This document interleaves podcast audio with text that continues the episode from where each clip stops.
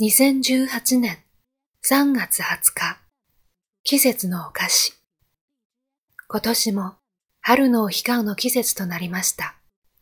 お彼岸につきもののお菓子といえば、ぼたもちです。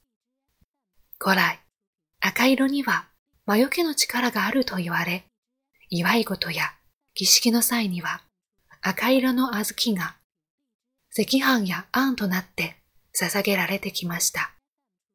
お彼岸にぼたもちを備える習慣もそこから生まれたと言われています。ぼたもちは地方によってまたは季節によっておはぎとも呼ばれます。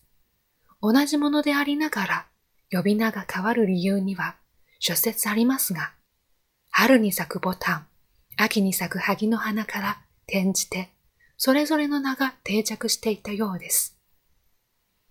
また、思いがけない幸運が舞い込むことを例えて、棚からぼたもちということわざがあります。